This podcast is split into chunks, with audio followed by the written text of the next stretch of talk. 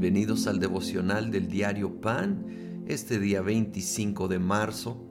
Vamos a pasar a la segunda parte de Romanos capítulo 12, enseñanza tan práctica y tan poderosa. El versículo 12 del 12 dice, alégrense en la esperanza, muestren paciencia en el sufrimiento, perseveren en la oración. Qué claro Alegrémonos porque hay esperanza en Cristo Jesús en medio de cualquier situación que estemos enfrentando. Encontremos nuestra alegría en el hecho de que hay esperanza en Él. Ahora, va a haber un proceso y de eso habla, muestren paciencia en el sufrimiento. En, esa, en ese proceso y esas pruebas sí hay dolor, pero hay una viva, real esperanza. Jesucristo está en control.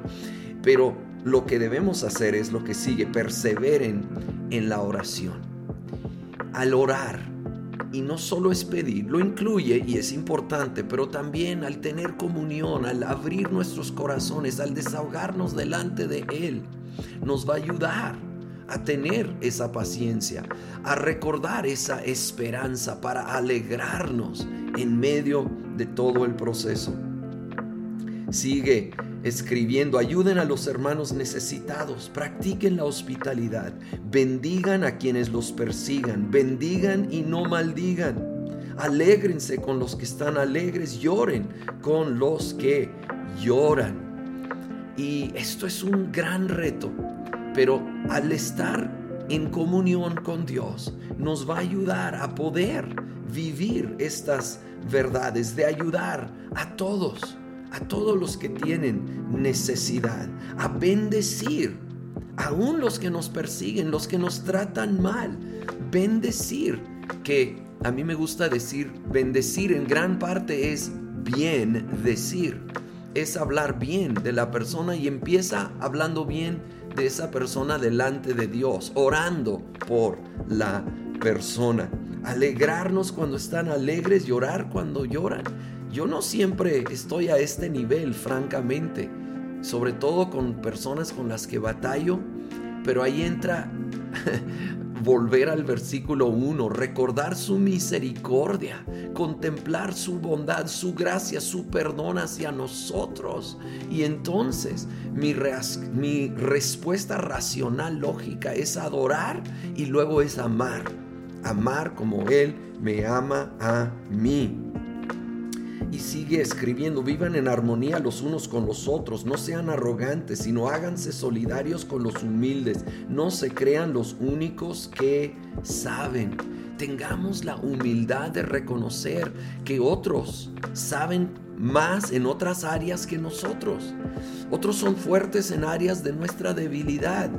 Y sí, habrá áreas de fortaleza nuestra, pero reconozcamos que es por su gracia y entonces nos va a guardar de ser orgullosos y más bien tener una actitud de, de amar a todos y de aprender de todos. 17. No paguen a nadie mal por mal, procuren hacer lo bueno delante de todos y si es posible y en cuanto dependa de ustedes, vivan en paz con todos. Me encanta el versículo 18 porque nos quita la presión de la respuesta de la otra persona. Si es posible y en cuanto dependa de ustedes, vivan en paz con todos. Asegurémonos de que de nuestra parte tengamos la actitud correcta y luego soltemos eso en manos de Dios. Si la otra persona no reacciona bien, está fuera de nuestro control y ya no es nuestra responsabilidad. Solo asegurémonos que nosotros, con la ayuda de Dios, tengamos la actitud que Cristo tiene, honrando, bendiciendo, perdonando y luego soltando eso en manos de Dios. Señor, Gracias por tu amor, tu misericordia, tu perdón hacia nosotros. Queremos ahora extenderlo hacia los demás, hacia los que aún nos tratan mal. Los bendecimos, bendícelos, ayúdales a crecer, a aprender en las áreas que necesitan aprender. Señor Jesús, y recibimos gozo y esperanza porque tú eres nuestro Dios y eres soberano y eres sabio y sabemos que podemos confiar en ti. Así que en paciencia seguimos orando, confiando, alegrándonos en ti. En el nombre de Cristo Jesús. Amén.